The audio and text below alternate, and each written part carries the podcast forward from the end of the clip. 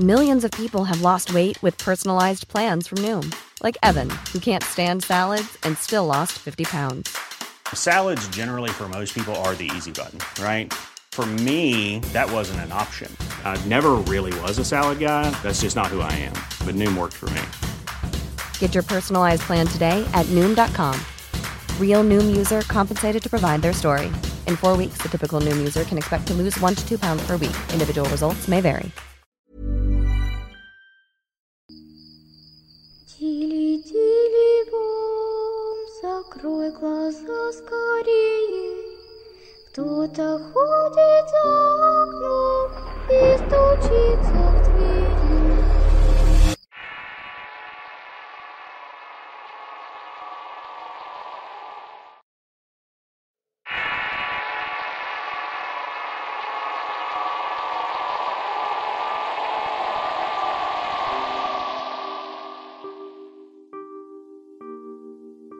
Me llamo Ana y debo de anticipar que un año antes de que falleciera mi madre, yo no sé por qué, pero lo presentí. Supe que mi madre iba a morir. Todo ese tiempo me la pasé exageradamente triste, pero a pesar de esos fuertes sentimientos luché con mi madre por su vida hasta el último día. Se podría decir que ese año disfruté a mi madre más que nunca. Ella murió el 25 de marzo del año 2013. La última vez que la vi sabíamos que era la última vez que nos veíamos. La abracé y le dije adiós, pero de esos adioses que quieres regresar y abrazar a esa persona una y otra vez. Al día siguiente fue cremada y aún no lo creía. Entramos a la casa e inmediatamente subí a dejar sus restos en su buró y me fui a mi recámara. Ahí me quedé parada y pensando que todo era un sueño, que eso era una vil mentira y que tarde o temprano iba a despertar. De repente subí la mirada y juro por mi vida que era mi madre. Estaba saliendo de la recámara de mi hermano pero su aspecto era como grisáceo. Iba con su camisón, pero estaba como ida y le dije, Mamita, mamacita linda. Pero tan no volteó. Mi hermano me pregunta entonces qué era lo que estaba pasando, si me estaba sintiendo bien. Yo le dije que era mamá que había salido de tu recámara y se había venido a su recámara. Pero entré a su habitación y obviamente no había nadie. Eso fue un día miércoles y los días posteriores fueron los rosarios. El sábado siguiente mi hermana y yo estábamos en la cocina. Me estaba consolando y de repente en el altar donde mi madre tenía sus santos y se ponía a orar escuchamos claramente un lamento. Era un lamento tan triste que jamás lo voy a olvidar. Nos miramos mi hermana y yo y entendimos que estaba llorando mi madre. Yo vi a Itzel, mi hermana, y le dije, es ella, es mamá. ¿Qué es lo que le está pasando? ¿Por qué llora? Mi hermana me detuvo y entonces me dijo, cálmate, es preciso que hagamos mucha oración por nuestra madre. Debo de confesar que la casa en ningún momento se sentía triste. Era prácticamente todo lo contrario. Había hasta más luz y se sentía una paz inmensa. No recuerdo si a las dos semanas de su fallecimiento estábamos todos dormidos. Serían como las dos o las 2.30 de la madrugada cuando de repente se prendió la televisión de la sala. El volumen era exageradamente alto. Desperté por el ruido, pero nadie quería bajar, así que bajé con mucho miedo y con la clara certidumbre de que ahí estaría mi madre, y que de alguna manera trataba de decirnos algo. Bajé las escaleras y me puse en medio de la sala y dije, A ver, mamá, ya vete, por favor. Ya no debes de estar aquí. Vete a descansar, mamacita. Se me cortó la voz porque sentí un dolor inmenso. No sé en dónde, pero sentí un dolor en el alma. Apagué la televisión y me subí a dormir de nuevo y así pasaron los meses hasta que llegamos a noviembre. El día primero una vecina llegó a la casa y me dijo que si podía pasar. Le dije que claro y se sentó en un sillón y de repente empezó a llorar y me dijo, Hija, tengo que decirte algo. He visto varias veces a tu mamá salir de tu casa o asomarse en la ventana. Yo no sabía que había fallecido e incluso la había saludado varias veces. No supe qué decir en ese momento. Me quedé fría porque no era la primera persona que me decía que la veía asomada a la ventana. Antes de que mi madre falleciera nos había anticipado que si escuchábamos ruidos en la cocina era ella. Que no nos fuéramos a espantar y así se cumplió porque se escuchaban los movimientos de cacerolas, de platos y vasos. O como algo de cristal que de pronto caía y entonces en ese momento entrábamos a la cocina pero no había nada. Todo estaba en su lugar. En esta casa se sentía claramente la presencia de mi madre. Su perfume llegaba a mi hermano y a mi padre. Ese mismo noviembre tuve una cirugía y era tal mi miedo que nunca me di cuenta de cómo era la sala. Solo recuerdo que empecé a temblar y el anestesista le dijo a mi doctor, la voy a dormir porque se le puede subir la presión por el miedo. Así que me colocaron una mascarilla y no supe más de mí. No sé cómo, pero estaba en un valle y lo recuerdo perfectamente. Ahí estaba sentada yo y a un lado estaba mi mamá. La vi preciosa, sana, con sus enormes ojos y una sonrisa grande. Le dije entonces, Hola mamá, mira, ya viste que me están operando ahí en la nariz. Mi mamá solamente asentó con la cabeza. Ahí me di cuenta de cómo era la sala de operaciones. Vi claramente que estaba entubada y que tenía algo que me salía de la nariz y era como una manguera muy delgada. Habían dos pantallas y estaba el médico que me estaba operando con dos doctores más viendo. En mis pies estaba el anestesista y dos enfermeras a mi lado derecho y voces y más voces. Volté a ver a mi madre y le pregunté que a dónde iba y le dije que no se fuera. Mamá, no me dejes, por favor. Yo me quiero quedar aquí contigo. Ella en ningún momento abrió la boca, pero sí escuché. Todavía no es tu tiempo. Ya vete de aquí. Ella se iba alejando y yo escuché que me gritaba el doctor, Anelisa, Anelisa, despierta, despierta, vuelve ya. Sentí incluso cómo me movían de los hombros y de la cara y un doctor me dijo, Regresó. Está aquí de vuelta. Yo me sentía sumamente enojada y entonces les grité que por qué, por qué me habían despertado, si yo me quería quedar con mi madre. ¿Por qué no me habían dejado ahí con ella? La verdad no supe si me escucharon, pero sí recuerdo que apretaba muy fuertemente las manos de quien me movía. Los doctores estaban muy sacados de onda y solo me querían estabilizar. Yo sentía que me corrían las lágrimas y no entendía nada. Solo veía luces y rostros no definidos y me hablaban fuertemente. Sentía de alguna manera que me iba y que me estaba quedando dormida. Ya que me tuvieron bien en la tierra, me llevaron a otra sala y después a mi habitación. Posteriormente el doctor me comentó que la cirugía era de tres horas, pero que se había postergado a cinco ya que no volvía. Eso realmente les había dado un gran susto. Ahí cuando dijo eso recordé todo lo que había vivido con mi madre. El día que me dieron de alta llegué a mi casa y olí literalmente a mi mamá. La casa olía a ella y su presencia era inevitable. Al día siguiente, aunque nadie lo crea, desperté y les juro que ya no sentía su presencia. Ese día mi papá despertó y me dijo, ya se fue tu mamá.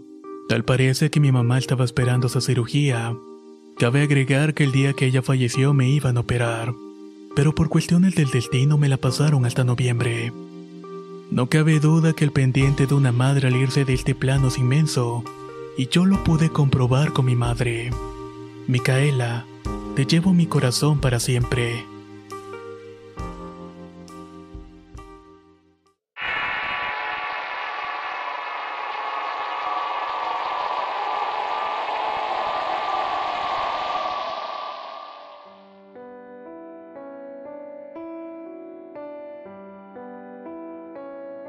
Envío este pequeño relato con motivo del Día de las Madres. Mi madre falleció hace 22 años, pero pareciera que se fue apenas hace algunos días. Ella padecía de cáncer. Desgraciadamente nos dimos cuenta cuando ya era demasiado tarde, cuando las dolencias ya eran insoportables. La ingresaron al hospital y determinaron que tenía cáncer de colon. Le hicieron una operación pero ya era terminal y no quedaba más que esperar. Por aquellos tiempos yo tenía 15 años así que no debía pasar a visitas por ser menor de edad. Pero siempre he aparentado ser mayor por lo que todas las tardes después de la escuela iba corriendo para estar con ella aunque sea fuera unos minutos. Cabe mencionar que a mí no me habían dicho nada acerca de su enfermedad, y mucho menos de que no tenía remedio. Sabían que eso para mí sería devastador por lo que siempre guardé esperanza de que ella mejorara. Recuerdo que un día mi papá nos juntó a mis dos hermanos menores y a mí para decirnos que finalmente mamá saldría del hospital. Así que tendríamos que limpiar la casa muy bien para poder recibirla, ya que sus heridas debían ser tratadas con mucho cuidado y asepsia. Estábamos tan felices y nos pusimos manos a la obra.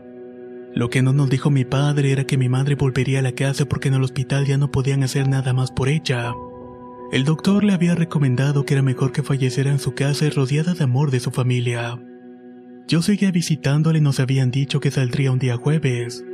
Dos días antes yo salí corriendo de la escuela para ir a verla como todos los días, pero iba llegando al metro cuando recordé que había olvidado el paraguas.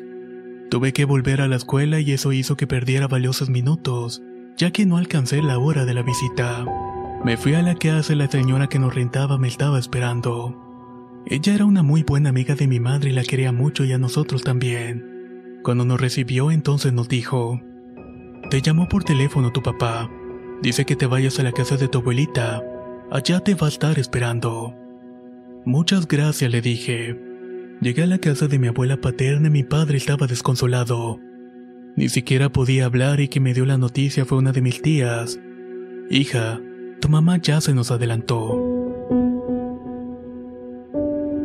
En ese momento sentí que el mundo se caía encima de mí y todo me dio vueltas. No podía creer que era cierto. Empecé a gritar y a llorar y a llorar. Si no hubiera sido porque olvidé el paraguas, hubiera llegado al hospital y me habría encontrado con una cama vacía, o tal vez ya no me habrían dejado pasar.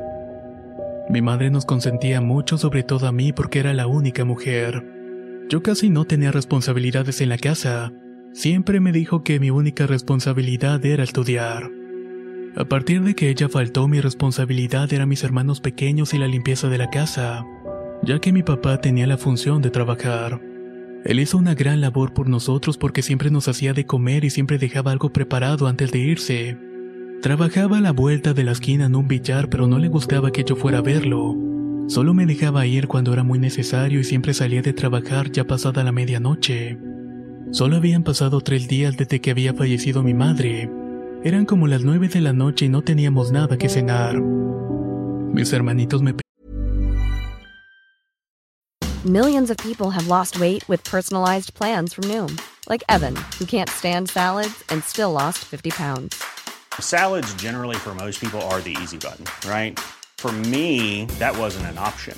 I never really was a salad guy. That's just not who I am. But Noom worked for me. Get your personalized plan today at Noom.com. Real Noom user compensated to provide their story. In four weeks, the typical Noom user can expect to lose one to two pounds per week. Individual results may vary.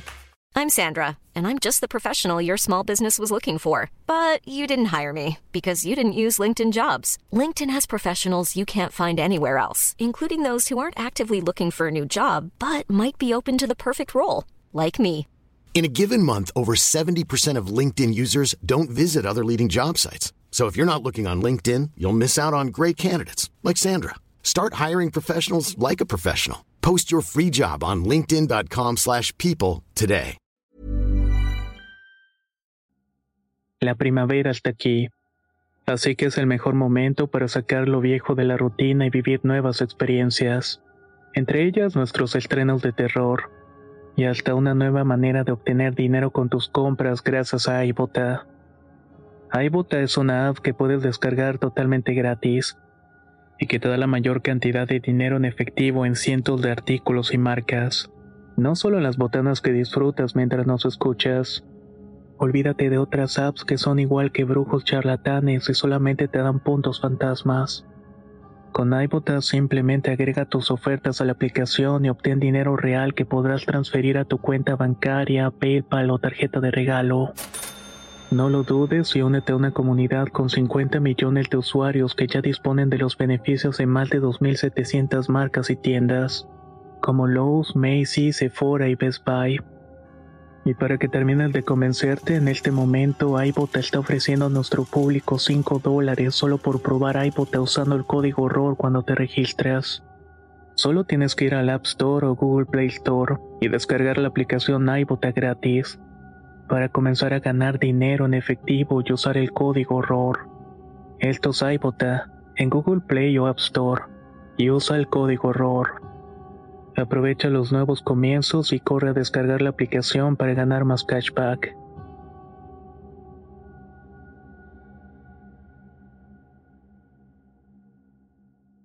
Querían pan o leche pero no tenía dinero, y tampoco sabía si debía salir a buscar a mi padre. Sabía que me iba a regañar y además no debía dejar a mis hermanos solos. Lo único que hice fue decirles que estuvieran tranquilos que ya mero llegaré a mi padre, y que tal vez nos daría algo para comer. Les dije que se acostaran y que se durmieran y que cuando checara los despertaría. Yo también me recosté aunque no esperaba dormir. Tenía bastante hambre pero al final me quedé dormida. Ya dentro de mi sueño vi a mi madre de espaldas y a mis hermanos sentados en la mesa. Estaban comiendo una torta y un licuado y mi madre estaba preparando uno también para mí. Ella volteó, me sonrió y me llamó a la mesa para que me sentara también. Comí y bebí gustosamente. Cuando llegó mi papá me despertó y yo ya no tenía más hambre. Puedo jurar que esa noche mi madre nos visitó. Estaba aún con nosotros y preocupada por sus hijos, así que llegó a alimentarnos. Este es mi relato y sé que no es para nada de miedo, pero para mí demuestra que sí hay algo más después de la muerte. Y ahora que el 10 de mayo creo que podrá agradar a los que como yo tienen un ángel que los está esperando con los brazos abiertos en el otro lado. Muchas gracias por escucharme.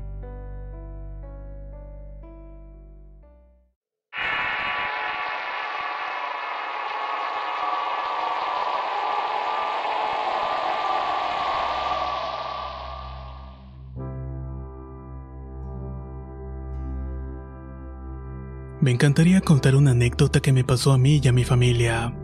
Mi madre falleció hace poco, más o menos seis meses atrás, por lo que el dolor de su ausencia y el recordatorio de todo lo que sucedió está más presente aún en nosotros. Nuestra madre era una mujer muy hermosa, a la cual aunque no le llamaba la atención el tema paranormal, desgraciadamente se veía metida en situaciones de esa índole, incluso demasiado descabelladas. Yo estuve con ella en unas cuantas, pero lo más raro fue cuando pasó en sus últimos momentos. Recuerdo muy bien que una tía hermana de mi hermana estaba de visita para verla y atenderla especialmente a ella. Cuestión que curiosamente estaba casi relacionado a aquello.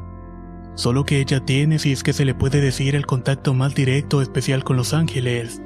Así que aparte de mi madre, ella sabía que solo era cuestión de días para que partiera. Y efectivamente así sucedió. Justo ese día nos tocó compartir habitación con mi tía y a mí. Como eso de la una o las dos de la madrugada se escuchó el sonido de un auto deteniéndose, a la vez que alguien salía del mismo e intentaba tocar la puerta de nuestra casa, cosa que nos hizo despertar a las dos. Nos extraña mucho ya que al vivir en una zona rural es muy difícil de que alguien llegara hasta ahora. Por obvias razones no hicimos caso y no nos íbamos a arriesgar a ver quién era, ya que podría ser algún borracho.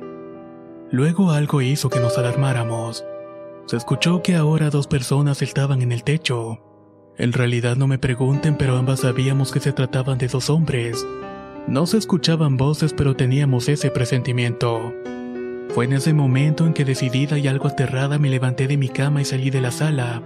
Encendí las luces para que supieran que estábamos despiertas mientras dije, no es posible que nadie se dé cuenta de que hay alguien en la casa pero en cuanto mi tía se acercó para callarme supe que había hecho algo malo en lugar de alertar a todos.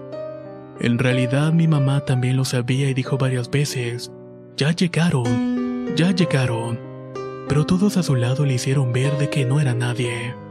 Rato después, cuando mi mamá logró dormir, mi tía me comentó que no era nadie quien había llegado, o al menos no físicamente, pero que tampoco era alguien malo, sino todo lo contrario. Ya estaban esperando a mi madre. Eso me hizo palidecer y aceptar lo peor. Fue así que semanas después, aún con mi madre al lado, aún escuchábamos eso. O al menos yo lo seguía escuchando ya que mi tía no estaba y mi madre dormía en esos momentos. Pero la tercera y última vez que pasó eso, mi madre estaba despierta y me pidió que rezara con ella y así lo hice. Lo hice con toda mi fe y mis súplicas para que todo ese martirio terminara para mi madre.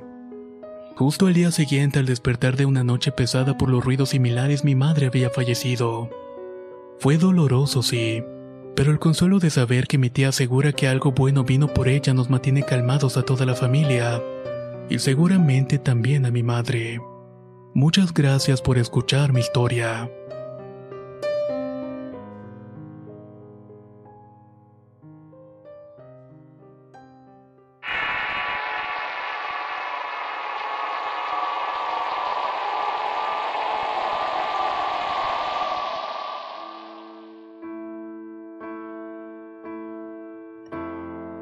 Mi nombre es Mimi y tengo 25 años. Vivo en un pueblo muy cercano de la ciudad de Tequila, Jalisco. Paisajes agaveros y tradiciones ricas adornaron siempre mi infancia. Es en este tipo de pueblos donde la brujería y el chamanismo abundan, y era apenas cuando tenía 5 años que tuve contacto con lo paranormal. Recuerdo que acompañé a mi madre con el chamán del pueblo que le hiciera una limpia. Después de barrerla con unas ramas y con unos licores, este señor me miró profundamente a los ojos. En ese mismo momento, él te me dijo, Tú tienes un don y lo tienes que usar. Sentí como un aire helado recorría mi cuerpo y más que recorrerlo sentí como entraba hasta lo más profundo de mi ser. Fue este un parteaguas donde comencé a ver personas que no estaban vivas. Las veía a veces buscando luz y en ocasiones se acercaban a mí para pedirme ayuda. A la edad de 18 años nos mudamos a Guadalajara en una casa modesta pero donde la familia siempre fue lo más importante. Teníamos por vecinos a la familia Rodríguez, la cual estaba conformada por la señora Úrsula, el señor Casiel quien siempre se la pasaba trabajando, y sus dos hermosas hijas Renata y Alicia, las cuales tenían 6 y 11 años de edad respectivamente. Cierto día cuando regresaba de la universidad me encontré con un tumulto de gente afuera de mi casa.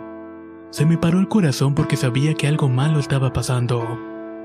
Me acerqué con miedo de que hubiera sucedido una desgracia y con el corazón helado vi dos cuerpos tendidos en el suelo. Era ni más ni menos que la señora Úrsula y su hija Renata. Al parecer un conductor ebrio las había atropellado y se había dado la fuga. La señora Úrsula había fallecido en el instante y su hija mayor fallecería los tres días siguientes en cuidados intensivos. Esa misma noche, mientras agradecía a Dios por la vida que me había dado, me quedé pensando en por qué sucedían este tipo de desgracias. Sin pensarlo, me quedé dormida y desperté en un sueño. En estos sueños que se les conocen como lúcidos. En el sueño estaba dentro de la recámara de Úrsula y comencé a escuchar una voz y sin dudarlo supe que era ella. ¿En dónde estás? ¿En qué puedo ayudarte? grité dentro de la habitación. Volteaba para todos lados pero no lograba encontrarla. Lentamente me susurró al oído. Dentro de ese ropero hay un cuaderno rojo. Es mi diario y no debes dejar que nadie lo lea. Quise acercarme hacia él y fue como si me fuera cayendo en un pozo oscuro. Al final terminé abriendo los ojos rápidamente, ya era de mañana. Como ustedes habrán deducido, la pequeña Alicia había quedado casi huérfana. Con su padre trabajando todo el día para pagar la renta de la casa y sus deudas, los vecinos éramos quienes nos hacíamos cargo de ella uno cada semana. Cada que entraba en su casa sentía pena de pasar más allá de su sala, así que nunca tuve el valor para pasar por su diario. La semana que me tocaba cuidarla había concluido y ahora le tocaba a la hermana de su padre, con la cual también habíamos hecho una gran amistad. Dos días después tocaron desesperadamente a la casa. Era nada más ni menos que la tía de Alicia, la cual con lágrimas en los ojos nos dijo que tenía que contarnos algo. Sentí un balde de agua helada al ver que en sus manos llevaba un libro rojo que parecía ser un diario. Nos sentamos en la sala y me dijo llorando que la señora Úrsula planeaba fugarse con su amante, o al menos eso decía en el diario. Tenía también una carta donde le pedía perdón a sus hijas y lograba hacerlo. Ese día nunca llegó puesto justo un día antes de la fecha acordada con su amante había perdido la vida. Me quedé con la boca abierta y un sentimiento de culpa se apoderó de mi cuerpo. Pero esa culpa no era mía. Sabía que era el sentimiento de Úrsula. En la noche justo antes de quedar dormida mientras cerraba los ojos la vi frente a mí. Pegué un salto y comencé a temblar por la impresión. Tenía su mandíbula rota y una horrible herida en su cráneo. Lloraba en silencio y sus ojos transmitían tristeza y antes de decir palabra alguna desapareció. Cierto día, mientras enseñaba a mi hermanita a andar en bicicleta, vi a la pequeña Alicia asomarse por la puerta. Sin dudarlo la invité y le pregunté, ¿Quieres aprender a montar bicicleta? Con sus ojos verdes y su cabello despeinado sintió con la cabeza. Así comenzamos con la práctica. Primeramente nunca dejes de pedalear. Mantengan el manubrio bien agarrado y miren siempre al frente. Eran mis consejos cada que se subían a la bicicleta. Alicia subió nuevamente y antes de empujarla para agarrar impulso vi cómo mis manos se transformaban. Unas ligeras arrugas aparecieron en mis dedos y una blusa un poco anticuada era la que se veía en vez de mi ropa. No sabía qué era lo que pasaba, pero en mi interior salieron unas palabras. Vamos, hija, tú puedes. Perdóname, por favor, que nunca quise abandonarte. En ese momento sentí como si me fuera a desmayar y sentí que algo salía de mí. Me agarré por el mareo y al levantar mi cara estaba Úrsula, la cual me dijo con un semblante serio: Por favor, no dejes que salga sola y enséñale a cruzar la calle. Sentí como un halo de luz la cubrió y fue la última vez que volví a verla. Alicia se acercó a mí y me dijo al oído, creo que mi mami ya se fue. Alicia ya ha crecido un poco y tal parece que nunca ha tomado rencor hacia su madre, a pesar de que su padre siempre le cuenta que quiso abandonarla. Espero que les haya gustado mi relato que es sobrenatural y triste al mismo tiempo. Las cosas siempre suceden por algo y espero contar pronto otras experiencias. Saludos a Lilia Reyes y Amalia Reyes, quienes son madres y también escuchan los relatos. Y si tú has tenido la fortuna de tener hijos, feliz Día de las Madres.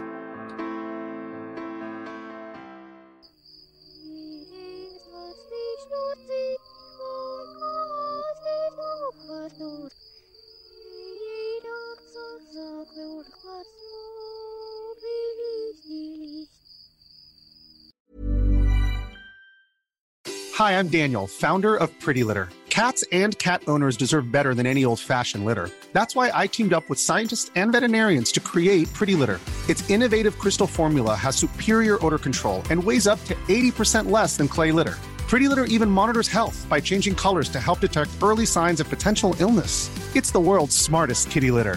Go to prettylitter.com and use code ACAST for 20% off your first order and a free cat toy. Terms and conditions apply. See site for details.